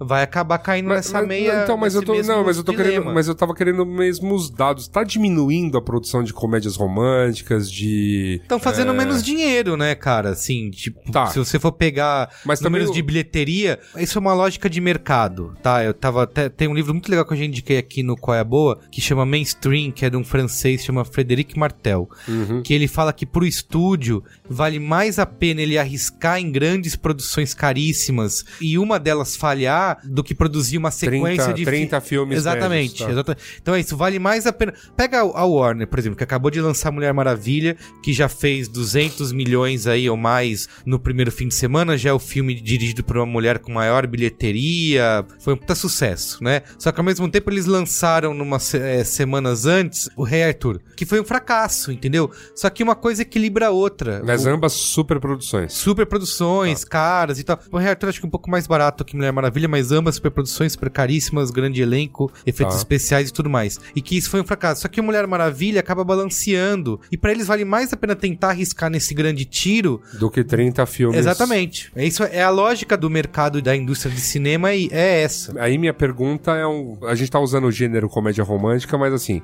esquece a questão de gênero. Em termos de número de produções, qual é o real impacto? É que assim, eu, você me tá falando um negócio que me faz lembrar de uma teoria dessas que surgem em artigos aí que a gente pode ler nessa internet, mas uma teoria econômica até que interessantemente bem embasada, que é uma que eu li a respeito chamada teoria do sino reverso. Uhum. Em que você pega determinados mercados e eles, e eles vão se concentrar pelas pontas. Então, se você imaginar, sei lá, o mercado de televisores, ou você vai investir a grana para comprar o televisor do Barney Stinson, que cobre a parede inteira com 300 polegadas, ou você vai investir numa tela pequena para você ter mais mobilidade. As, duas, as duas pontas do mercado, em termos de preço, te oferecem vantagens gritantes. A do meio, ela fica um pouco perdida, porque ela não, ela não te satisfaz igual a TV grande, então Exato. você vai, você vai tentar pegar a TV, a maior TV que você puder, e se você não conseguir pegar a maior TV que você puder, você, tipo, esse lance da mobilidade começa a gritar mais. Então o mercado de TVs 29 polegadas, 30 polegadas, começa a ficar em risco. E, e aí tem de assumir. Se você vai comprar, se for comprar um televisor hoje, você pode fazer esse exercício. Você tem as telas que vão até, sei lá, 14 polegadas, 15 polegadas, e aí isso já dá um pulo para as TVs a partir de 40 polegadas, Isso, 45 exato. polegadas. Não tem o mercado de 20 alguma coisa. Né? Para monitor até tem, mas para TV não. É a mesma lógica. Sim. A lógica do tudo porque bem. pra- só que porque é isso. esse filme Qual- do Brad é, Pitt aí, aham. mediano, Netflix, não compensaria estrear no cinema, ocupar espaço Então, no mas cinema. aí, a minha pergunta, que aí é, talvez a gente careça de fontes e números aqui, é: em números, isso tá dizendo o que sobre a indústria do cinema em si? A gente tá tendo menos dinheiro circulando, mais dinheiro circulando, mais dinheiro concentrado, mais dinheiro distribuído. É só isso que eu, isso acho que a gente talvez tenha que fazer as contas. Porque só característica de a gente, putz, se concentrar mais em filmes blockbuster e em filmes independentes e menos comédias românticas, eu. Como um cara que gosta de cinema independente, tô pensando aqui, pô, então significa que vai ter Comédia muito rom- mais filmes independentes. Comédia romântica, só pra te atualizar, comédia romântica é um gênero em baixa, tá? Atualmente. Tá. Não, é- Ele teve a sua usei só- fase eu de usei só ouro. como Só pra exemplo. sua... Só pra É que Só pro usei- seu eu governo. Não, não é. Não é, É que eu usei como exemplo, você pega, é um filme que tem uma produção mediana, E pode geralmente fazer grandes isso. atores. Exatamente, tal. isso teve, a, gente é, teve essa, ok. a gente teve essa fase de ouro. Agora, a, a nova tentativa de um cinema de gênero que faça esse sucesso é. Adam terror. Sandler. Não, é, ter- é terror, né? A gente Terror, tem tido bastantes terror. produções de terror que são produções independentes, mais baratas, algumas com bastante sucesso. Tem diretores saindo daí pra fazer filmes blockbusters, então acho que é um novo gênero aí. Mas ainda assim, acho que tem poucos aí que são dignos de fazer movimentar o mercado dessa maneira. Eu acho que esse- esse- o lance do sino aí é o, é o que tá rolando. Ou você vai pra esse lado dos filmes independentes, Festival Então, de mas- Sundance. Então, mas é isso que eu tô pensando, assim. blockbuster. porque, que nem eu que sou um cara que gostaria de ver mais filmes Festival de Sundance, eu tô pensando, se o mercado tá se concentrando dessa maneira, é, obviamente me, eu- me faltam os números pra entender o que que está acontecendo. Vamos, a gente vai reatualizar esse programa com números. vamos, vamos. Mas eu vou te dizer outra coisa que eu também já, já vi por aí, não tenho o número certo, mas é que é o seguinte: a gente é uma outra bolha que a gente vive, Aham. né? Uma bolha que a gente vive de que a gente assiste muitas coisas, vai no cinema várias vezes por mês, por semana, assiste Netflix, não, não. É que a realidade da grande maioria, a grande maioria é uma pleonasmo, né? Um, A maioria da- das pessoas. isso, a maioria das pessoas. Ela escolhe um filme por mês pra assistir. Então, por isso que você tem quatro grandes filmes estreando Se vão ao cinema, né? que, que vão ao cinema. Se vão ao cinema, né? Isso, pessoas que vão. Elas escolhem um filme. É por isso que você tem Velozes e Furiosos estourando a boca da bilheteria. Porque é isso, as pessoas. Ah, o que, que eu vou assistir esse mês no cinema? Puta, Velozes e Furiosos 8. Ah, que legal, já, já conheço, já confio, vou lá. E o negócio. E aí os, as outras três grandes estreias do mês acabam sendo relegados aí faturando muito menos, entendeu? Então, a tendência é que sim. Por isso que se investe tanto nesse tipo de coisa. No, no produto conhecido. Porque é menos arriscado, porque a pessoa não vai assistir tudo. tudo bem. O cinema médio é fazer uma coisa, você pegar uma determinada forma que seja muito mais barata de se reproduzir. E vamos pensar em série de TV. Série de TV, tirando as grandes produções, são isso. Você, são, você tem uma. Pô, How I Met Your Mother. É verdade, é verdade. How I é Met Your verdade. Mother, que é How I Met Your Mother. série assim, TV Cara, aberta. estreia série pra caramba TV É. mas How I Met Your Mother, se você pe- pe- pegar lá a base da coisa, pô, os caras vão usar o plot de Friends num outro ambiente, com, com- com um elenco bem barato, porque eram todos atores iniciantes, exceto a, a, a Lily, que eh, já tinha um histórico de TV. American Pie. De TV e American Pie. Mas os outros atores bem desconhecidos e tal, e vão, tipo, é, é dar um reset. Boa parte das piadas durante as nove Isso. temporadas vão se repetir. E beleza, baita sucesso, né? né aclamado e tudo mais. Então, assim, tem várias outras séries que seguem a mesma linha. Eu vejo, eu vejo espaço pra criação de, assim, de contar-se uma história, utilizar menos dinheiro e tudo mais, a série ou o filme decolar. Eu acho que se Sense8, por exemplo, contasse exatamente a mesma história gastando 10 vezes menos, a chance dela estar Sim. no ar seria, Seria mais. seria muito maior. Seria muito maior. Isso é, tipo, na verdade é silogismo. A gente não É. precisa nem.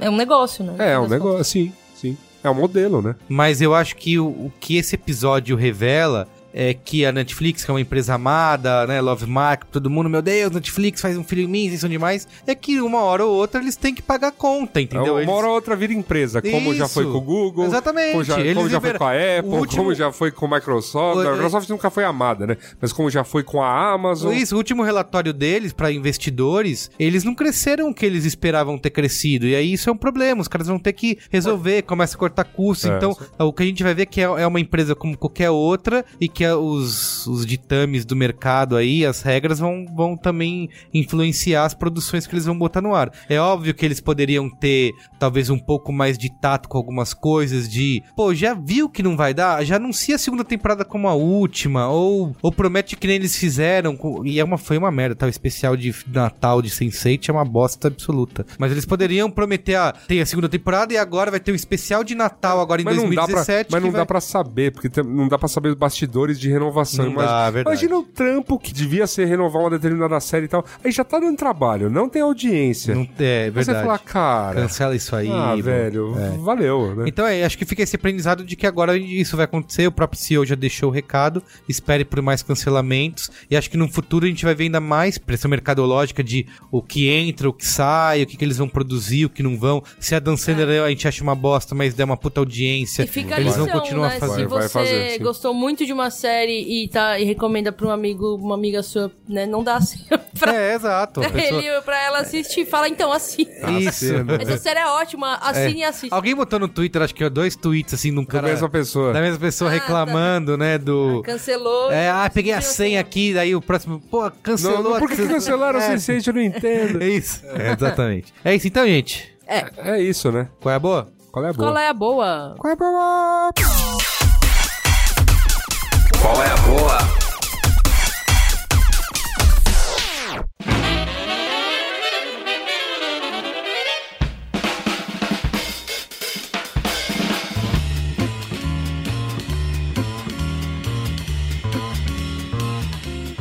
Posso começar? Acabou? Qual é a boa? Meu qual é a boa, eu vou recomendar. A única coisa que acho que eu assisti aí essa semana foi Mulher Maravilha. Está no ar agora, nesse momento dessa gravação, mas quando esse programa estiver for ao ar também, você já vai poder ouvir o, o cinemático, episódio número 4, inteirinho dedicado ao filme. Gravamos aqui com a participação do Robson Bravo, Robson Bravo. que editou, o Matheus Fiore, que sempre grava com a gente também, o Vigílio Souza, e a participação mais do que maravilhosa, emocionante, eu diria, de Juva Lauer. Juva Laura. Isso, Diva Laura estava aqui. Gilva Participação. Emocionante nesse programa. O que aconteceu? Eu assisti Mulher Maravilha, não gostei tanto, tinha dado minha notinha, tinha sido duas estrelas e meia, porque eu acho que o que até eu falei no cinemático, você vai poder ouvir aí com mais profundidade, que eu, eu acho que é um filme necessário, ele precisava ser feito, mesmo que ele utilize todo o mesmo arco de origem do super-herói. Tinha que ser, cara, porque só de ser a Mulher Maravilha, de ser uma mulher lá, você já fica empolgado. Eu já assistia querendo mostrar pra minha filha, falando, meu, a Nina tem que ver isso, porque olha que incrível. Mas eu acho que ele tem muitos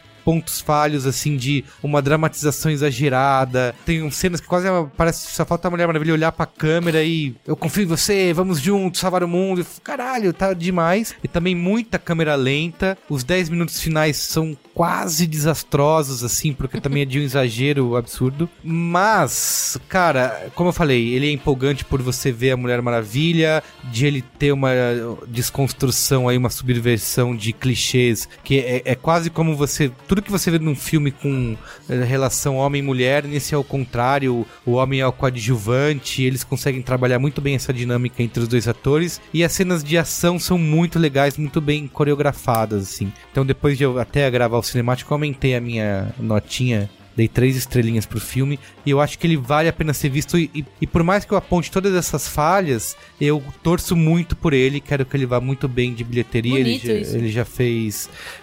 Já Ah, ele tá indo super bem. tá indo super bem. Tomara que na segunda semana faça mais grana. Eu sei que o dinheiro não vem pra mim, vai tudo pro bolso da Warner. Mas eu acho que são. Eu vi até relatos, eu tava até ouvindo um outro podcast que o cara falou que na sessão dele ele levou a filha pra assistir. E numa determinada cena de ação, a filha subiu na cadeira e. Uhul! É isso aí, a galera. E ele ficou mó preocupado, já foi repreender a filha. Meu, estamos no cinema. O público começou a aplaudir. É isso aí, Mulher Maravilha. Então, o resumo era: foi um filme ok, mas foi a melhor experiência cinematográfica que eu tive no ano, assim. Então acho que é legal de ter essa. Legal. O filme vai além daquilo do que tá na tela, sabe? Então acho que vale. Quem não foi assistir, vá, leve seus amigos e amigas. Tá bom? Tudo bom. Quem vai agora? Eu vou. Vai lá. Eu vou num qual é a boa que está bem quente, que não é muito ortodoxo. Porque é uma matéria do Valor, que é na verdade uma pesquisa. O Valor Econômico publicou os resultados, na verdade não os resultados literais, mas uma matéria sobre um grupo focal que eles fizeram com eleitores do Bolsonaro. Que eu achei que valia qual é a boa, porque é Caramba. muito esclarecedor pra entender o cenário de quem são essas pessoas, por que, que elas votam nesse cara. E também não ficar naquelas de achar que todo mundo que. Sim, né? A gente pode correr esse risco, porque é muito apetitosa essa linha de pensamento. Mas não pensar, puta, esse cara é louco, nunca vai se eleger e tá aí ganhando voto. Então, o, na verdade, o que o valor coloca, que é bem legal, ele fala que é uma situação análoga à situação do Trump. Que o eleitor do Bolsonaro, ele não leva as opiniões do Bolsonaro ao pé da letra. Tá. Ele leva o Bolsonaro a sério. O que ele gosta do Bolsonaro é a figura, pulso firme. Porque no Trump tinha isso, né? Que as pessoas falam, ah, ele só tá É, falando isso da boca pra fora, exato, não é vai a mesma fazer. coisa, é a mesma coisa. Então, assim, o que os eleitores do Bolsonaro veem nele, ah, é um cara pulso firme, ele mesma coisa com o Trump, tipo, ele vai resolver os problemas. Então tem um, um simplismo de pensamento, achar que o cara fala, vou resolver o problema da segurança pública, como? Não sei. Vai resolver, entendeu? Ele vai chegar lá e vai resolver. Então, mas, assim, uma falta de compreensão do processo político, da burocracia estatal e tudo mais. De fato, eles não têm nenhum conhecimento, nenhuma, nenhum tipo de noção das propostas do Bolsonaro pra outras áreas que não sejam segurança pública, até porque elas não Sim. existem. Sim. E aí rola uma coisa que é, talvez para surpresa ainda maior do próprio Bolsonaro, quanto mais defensor de punição ao vagabundo quando assunto é o usuário de drogas, seus simpatizantes foram além. Com o debate instalado, isso eles estavam falando de um grupo específico, tá? Não, não, É essa pesquisa que eles revelam que o cara é pós-adolescente, não é? não, não é essa, Não não é é essa? essa, essa é outra. Então, com o debate instalado, a conversa evolui para uma concordância geral a favor da legalização da maconha. A desconexão entre o que Bolsonaro diz e o que esses seus simpatizantes pensam, nesse caso específico, resume bem parte das conclusões da pesquisa. Aí abre aspas do cara que conduziu o estudo. Tal como aconteceu com Donald Trump no ZEUA, eu adoro falar UA.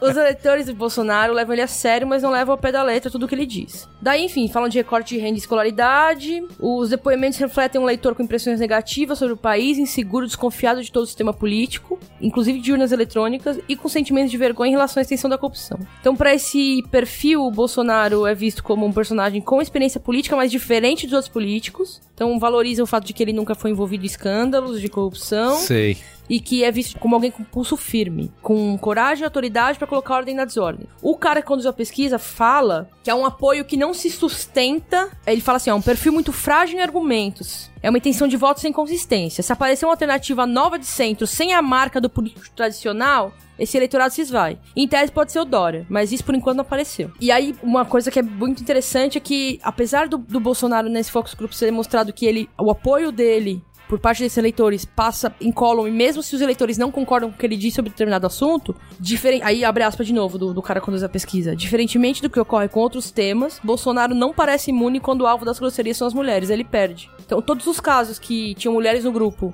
e aí eu teve perguntas sobre a história da Maria do Rosário, as mulheres não sabiam e quando informadas se posicionavam contra. Falaram assim, ai não, isso eu não apoio. Ah, Entendi. Tipo o lance do, ah, só, só não te estupro porque você não merece. Caramba. Então, a- parece que, nesse caso, a, a opinião dele, a maneira como ele se posiciona sobre as mulheres. Então é falta de informação. Ele tem. É, ele tem o, o perfil. Entre os eleitores dele, parece que mulheres é um. É um enfim, é bem fraco. E mesmo quando acontece, é falta de informação. Enfim, é uma matéria bem esclarecedora sobre o perfil do possível eleitor do Bolsonaro. Assim, até de certa forma preocupante por um lado, mas também esperançosa por outro É, lado, eu né? acho que, também. tipo, tem um... Porque isso, pelo que você me falou aí, ele não sobrevive a uma campanha, por exemplo. É, eu acho, que, eu acho que ele não sobreviveu a uma campanha simplesmente porque ele não tem consistência de... Assim, cê, eu não sei se vocês, vocês ouviram a, a entrevista dele na Jovem Pan com o Não Vila. tive esse desprazer.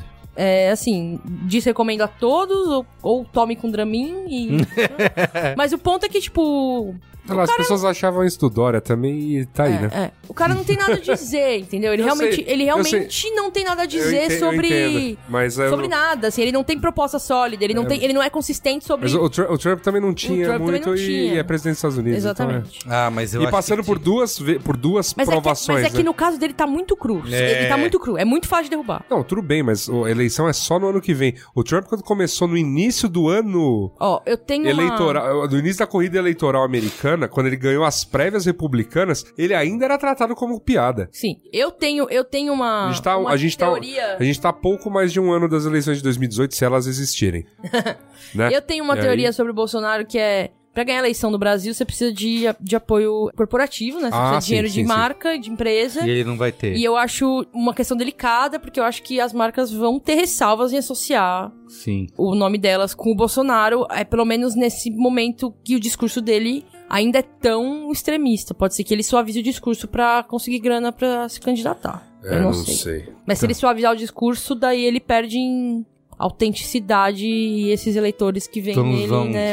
Enfim, não sei. É uma coisa aí. Então, valor econômico. Valor esse. econômico. Eu queria recomendar, aliás, eu já fui dando mais qual é boa. Você falou em uma matéria, eu quero recomendar o, o, o artigo, o texto do Fernando Haddad na Piauí, na última edição. Online é só para assinantes. Você pode comprar, é melhor comprar revista, né? Ou assina. Não, Uhum.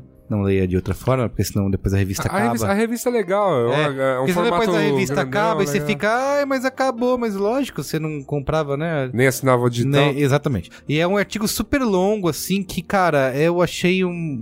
Eu sei que você vão, sou fanboy e tal, vão falar que eu sou petralha e tudo mais. Mas, cara, achei assim de uma. O, o Yasuda vai discordar, mas. O quê? Da, da, da- do texto do Haddad. Achei Eu não vou, assim. eu discordo do texto dele. Eu achei Eu assim. já disse que eu não, não vou. Vocês, vocês estão me interpretando errado. Uma- falando. Uma não discordo- aula- uma eu aula- discordo do texto dele. Uma aula sobre o Brasil, sabe? Eu, eu acho que ele. Eu acho que assim, escre- um, é um texto na Piauí falando sobre problemas estruturais do Brasil que a esquerda conhece de cor. Então, um texto assim. gigantesco, Num né? texto gigantesco, com elementos de academicismo. Tipo, a forma como ele referencia outros artigos, outros livros, é quase um artigo acadêmico. Uhum. Então, assim, pra quem que ele tá falando isso? Pra você que conhece a obra dele, que já tá convencido que ele fez um bom trabalho? Ou pros Mas acho que 60% da cidade tudo- de São Paulo que elegeram Dória? É, eu gostaria que todos esses 5% lessem, mas eu não sei se tem esse, esse, essa intenção. Eu acho que ele não fez pra isso. É, né? Ele não fez pra ele isso. não fez pra uma- isso, Foi, acho sei lá, que- foi, foi dada a ele a oportunidade É de falar. isso, Fala aí isso. sobre sua experiência na que prefeitura e ele- ele fez um testaço. Isso, e acho que ele Sim. faz com uma puta sensatez, assim, de contar o que, coisas que muito, aconteceram. Muito bem embasado. Exatamente, ele não fala. Já vai, ter que, já vai ser convocado pra falar sobre acusações que ele fez contra o, Isso, o, o promotor do MP. Ele fala, ele não fala, ele fala da Dilma, Ele, ba- como- ele bate em todo mundo. bate em todo mundo, Bate fala todo da mundo. Dilma como foi difícil, como a negociação com o governo federal fudeu ele. É, então assim, ele, é ele, legal inclusive, esse- ele, esse inclusive,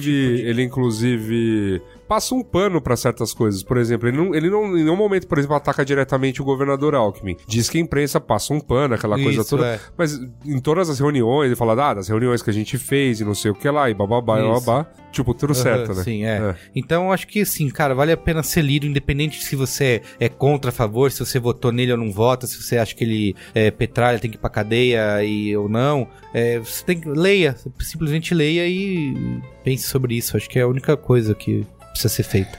Justo. Vai lá, finaliza aí, Luiz Assuda. Arremate. Arremate. Chuta pro gol. É, meu qual é a boa tem a ver com o, o- o B9. Estaremos mais uma dessas viagens cobrindo o mundo, cobrindo a, a vida, o universo e tudo mais. Estaremos em Berlim Olha, aí no final desta semana. Quando o Braincast for ao ar, eu já estarei lá. E vamos levantando aí posts, fotos, né? Aquela coisa bonita que você já conhece para falar de Fórmula E. Que chiqueza. Cara, É legal, é legal. Fórmula E é um, é um lance que, vamos dizer assim, tem algum tipo de tecnologia pra deixar de legado a isso. Pelo menos, assim, já que paulistano adora um carro que se. Imagina se todos fossem elétricos. Boa, né? Por exemplo, o, o carro que espirrou água em mim porque hoje chovia aqui na cidade. Pelo menos ele fosse elétrico, eu ia, né, ter um pouco menos de Sim, raiva. sem dúvida. Não ia querer jogar um tijolo na- no para-brisa dele. Sim.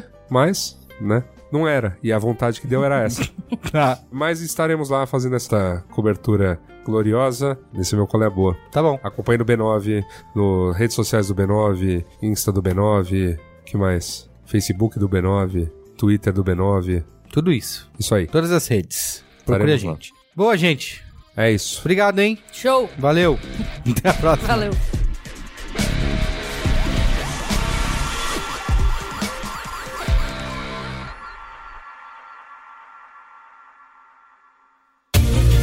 Este podcast foi editado por Caio Corraine.